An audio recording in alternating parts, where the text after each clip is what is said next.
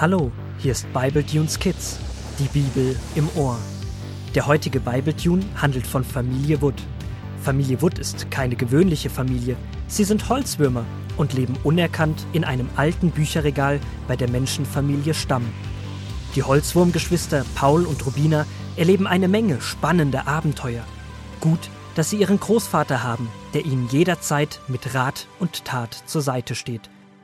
So auch heute an diesem verregneten Samstagmorgen. Paul und Rubina beschließen nach dem Frühstück alte Fotoalben anzuschauen. Nachdem sie zunächst Bilder des letzten Familienurlaubs angeschaut haben, finden sie ein Album mit lauter Kinderfotos von sich. Schau mal, Rubina, da ist das erste Fotobuch, in dem wir beide vorkommen. Also erstmal du und ich dann etwas später. Ja, Paul, da waren wir echt noch mini. Also du warst noch kleiner, als du jetzt bist. Haha, und du dafür noch runzliger als jetzt. Das war Babyspeck. Der gehört dazu. Neben jedem Bild sind Buchstaben und Zahlen. Ich kann leider noch nicht so gut lesen, um es zu verstehen. Weißt du, wofür sie gut sind? Da steht, wann und wo es aufgenommen wurde. Bei meinem ersten Bild steht als Ort Schmetterlingskrankenhaus, Wurmstation 2a. Und bei mir, wo wurde ich geboren? Moment, ich blättere eben um. Hm, da ist das erste Bild von dir. Du bist im selben Krankenhaus geboren worden wie ich, aber auf Station 2c. Ist das alles, was da steht? Das sind doch noch ganz viele Buchstaben. Nein, da steht noch mehr. Paul der Kleine. Größe 1 Millimeter. Gewicht zu leicht zum Wiegen. Besonderheiten? Was soll das denn? Das hört sich ja an, als ob ich zum Verkauf stände. Und überhaupt, was soll das denn mit der Kleine? Total gemein. Das verstehe ich auch nicht. Aber weißt du noch, als Menschenfamilie Stamm ein Kind bekommen hat, da haben die lauter farbige Karten gedruckt mit einem Bild vom Baby drauf. Ja, stimmt. Ich erinnere mich. Da stand auch Gewicht, Größe und so weiter drauf. Und was steht bei deinem Bild? Hm, Rubina von Ruben. Roter Edelstein. Seht, eine Tochter. Größe 1,6 Millimeter. Gewicht 0,05 Gramm. Rot passt ja zu dir, so schnell wie dir etwas peinlich ist. Und das Klein passt wunderbar zu dir. Lass uns Großvater fragen, was es genau damit auf sich hat. Gute Idee. Kurze Zeit später klappt der Großvater sein Buch zu, legt seine Lesebrille beiseite und blickt in zwei fragende Kindergesichter. Großvater, was bedeutet es denn nun? Die meisten unserer Namen, die wir kennen, waren ursprünglich Worte in einer anderen Sprache und hatten eine Bedeutung. Sehr, sehr viele Namen kommen in der Bibel vor. Und wenn ihr möchtet, lese ich euch eine Geschichte aus der Kinderbibel vor. Da geht es auch um zwei Geschwister, deren Namen eine wichtige Rolle spielen. Oh ja, es regnet eh den ganzen Tag. Was gibt es da Besseres als eine Geschichte? Na, wenn das so ist, starten wir direkt.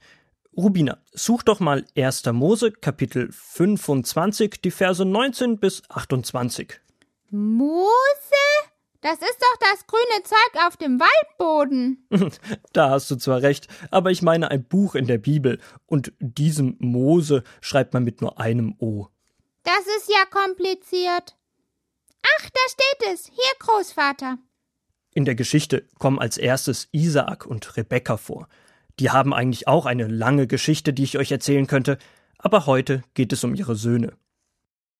Und so begann der Großvater aus der Bibel zu lesen, und zwar in 1. Mose 25, die Verse 19 bis 28. Nun waren Isaak und Rebekka verheiratet und wünschten sich auch Kinder, aber es vergingen viele Jahre und sie bekamen keine.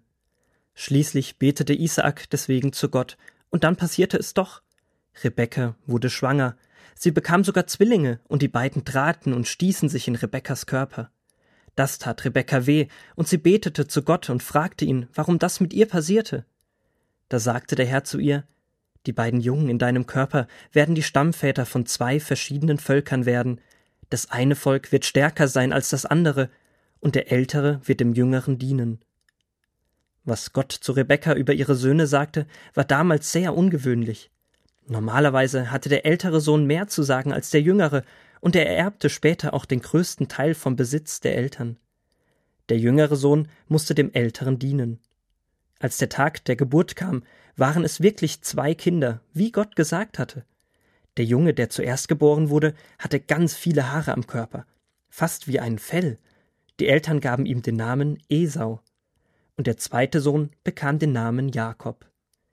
Die beiden Jungen waren sehr verschieden. Esau war ein wilder Junge und liebte es draußen auf den Feldern herumzustreifen und zu jagen. Jakob blieb am liebsten zu Hause bei seinen Eltern.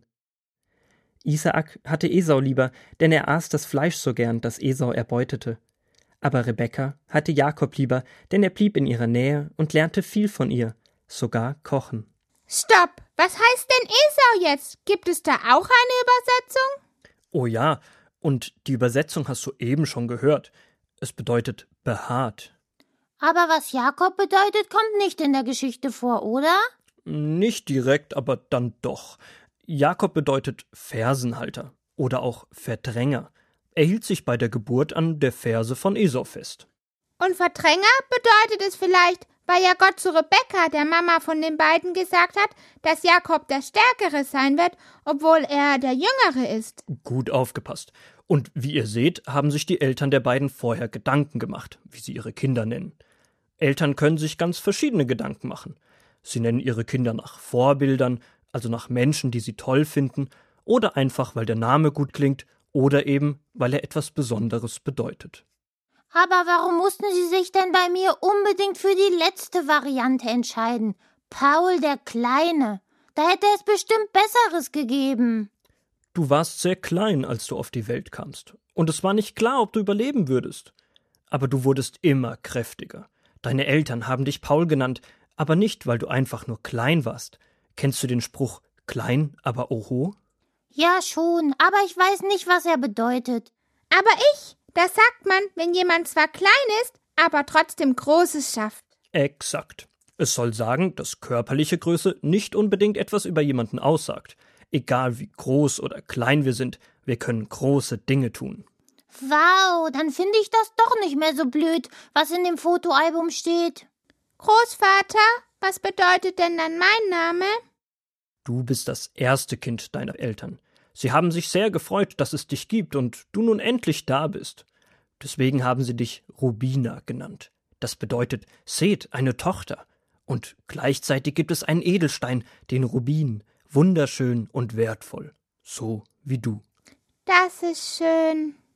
Aber was ist denn, wenn jemand Frechdachs oder Schussel heißt? Das wäre doch ganz schön fies.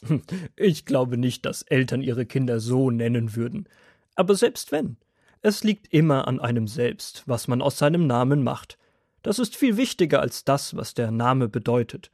Das Gute an der Geschichte von Jakob und Esau ist, dass Gott jeden Menschen und jeden Holzwurm ganz einzigartig geschaffen hat. Jeder etwas ganz Besonderes ist und es auch keine zwei gleichen gibt. Selbst zwei Holzwürmer mit dem Namen Rubina sind total verschieden. Gott kennt dich und er hat viel mit dir vor. Für ihn bist du das schönste und beste Einzelstück dieser Welt.